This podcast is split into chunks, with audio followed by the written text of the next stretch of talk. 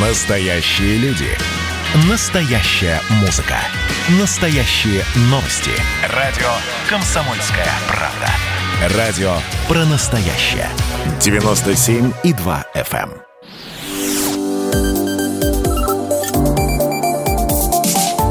Что нового в союзное государство? Здравствуйте, в эфире программа «Что нового? Союзное государство». Я Михаил Антонов. И традиционно в завершении недели мы рассказываем в эфире вместе с экспертами, обсуждаем самые важные события, которые в союзном государстве происходили. Ну, во-первых, военные России и Беларуси подписали программу стратегического сотрудничества на пять лет. А, и такая программа подписана Министерствами обороны двух стран впервые.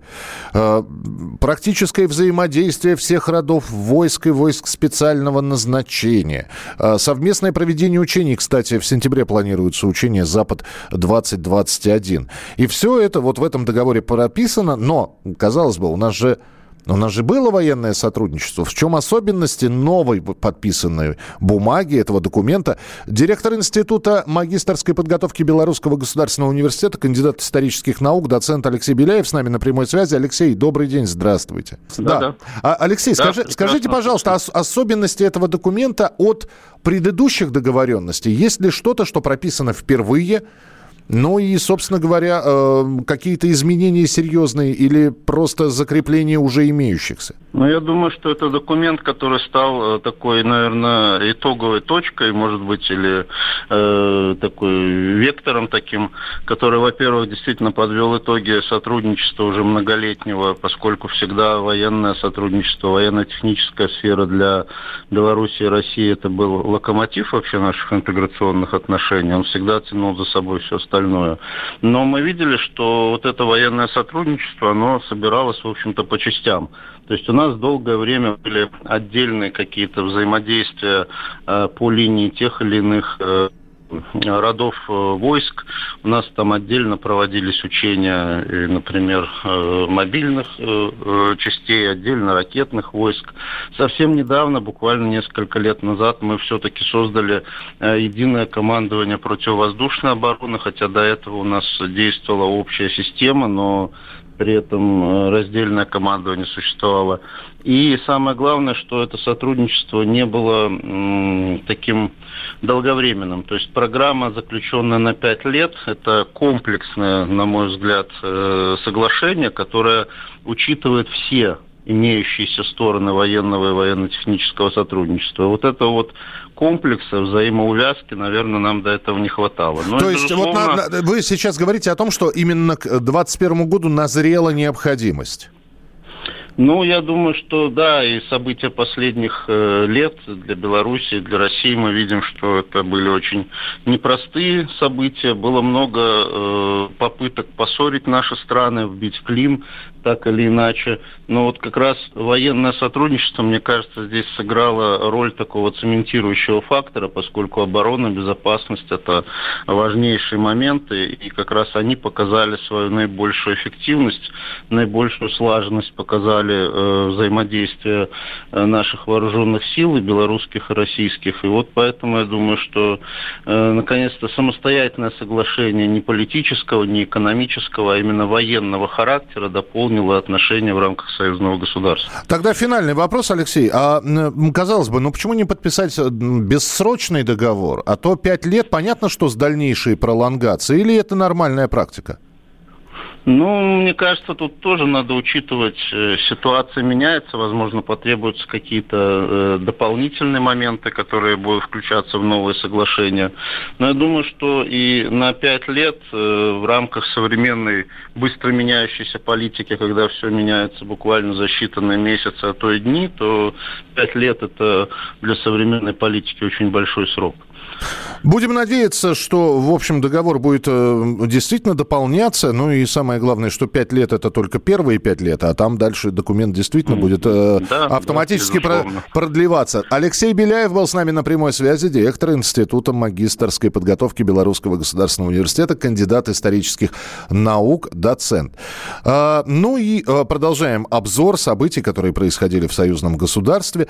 А, об агрессивной политике Запада на этой неделе говорили говорили, и э, достаточно много говорили политики разных уровней, в то, уровней, в том числе и российский посол в Беларуси Дмитрий Мезенцев. Он заявил, что Запад желает оторвать Беларусь от России и стремится не допустить тесной интеграции двух стран. Давайте послушаем посла России в Беларуси Дмитрия Мезенцева. Дело в том, что политическая интеграция, сближение Беларуси и России есть важнейший фактор, с которым не соглашаются на Западе. И нужно делать все, чтобы оторвать Беларусь от России. И примеров даже на наших глазах тому, к сожалению, огромное множество.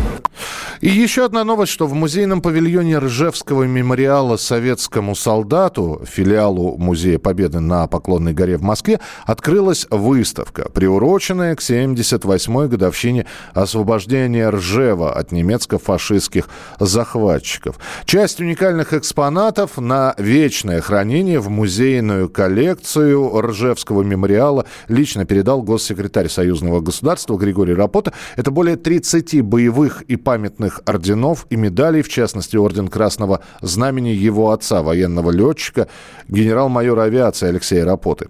А Григорий Рапота а, отметил, что больше всех отец вспоминал именно свою первую боевую награду. Этот самый орден Красного Знамени.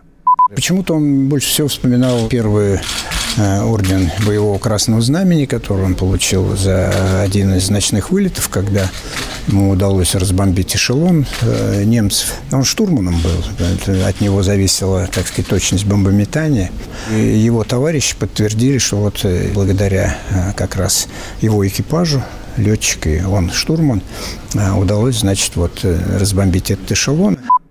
Торжественное мероприятие по случаю 78-й годовщины освобождения от немецко-фашистских захватчиков, 78-й годовщины освобождения Ржева от фашистов. Э, прошло у Ржевского мемориала советскому солдату, а сам мемориал, я еще раз напомню, был открыт в прошлом году. И э, это место, ну, не хотелось бы сейчас применять в эфире такие слова, как сакральное, культовое, но то, что оно стало знаковым, да.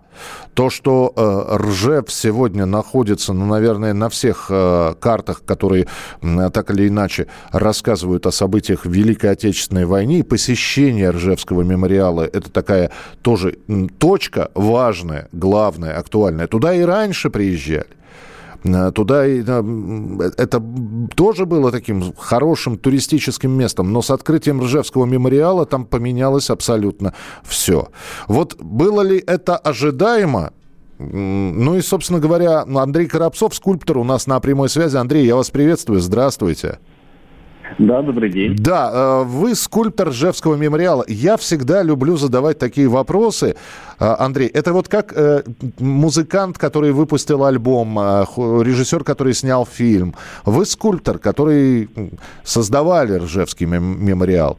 А, удовлетворение автора от получившегося у вас в скольких процентах? Наверное, где-то процентов 80. Вот где эти 20? В чем они выражаются, мне хотелось бы узнать. А, как бы сказать, я бы не хотел об этом говорить, потому что пока я об этом не скажу, может быть, это просто мои а, какие-то профессиональные то есть вы об этом не скажете, мы это не заметим. В этом смысле вы хотите? Да, да, да, об, этом и речь. То есть, если я об этом не скажу, может быть, на это никто не будет обращать внимания. А, то, как а, в условиях пандемии был открыт Ржевский мемориал, то, как туда приезжают люди, вы ведь, наверное, наблюдаете за этим а, всем. А, это, это ожидаемо для вас было? Знаете, я в какой-то момент э, понял, что не осознаю, что над чем сейчас работаю, вот масштаб всего этого, когда я приехал в очередной раз работать, и до открытия памятника еще было несколько месяцев, я остановился в гостинице Ржев местной, и под телевизором там лежала брошюрка с достопримечательностями, и на обложке уже был этот памятник – и как стало не по себе. То есть он еще не открыт, но он уже является какой-то достопримечательностью. И в тот момент, наверное, я понял, что большой видится на расстоянии, и сейчас оценить масштаб всего происходящего, наверное, даже не представляется возможным. У нас буквально полторы минутки. Андрей, я э, сейчас э, попробую, опять же, не то чтобы комплимент сделать. Вот когда э, вы же наверняка отклики читаете людей, которые посетили Ржевский мемориал. Отклики коллег – это важно. Но когда вдруг появляется в, в, в описании, вы посмотрите, это же, это же современный Вучетич.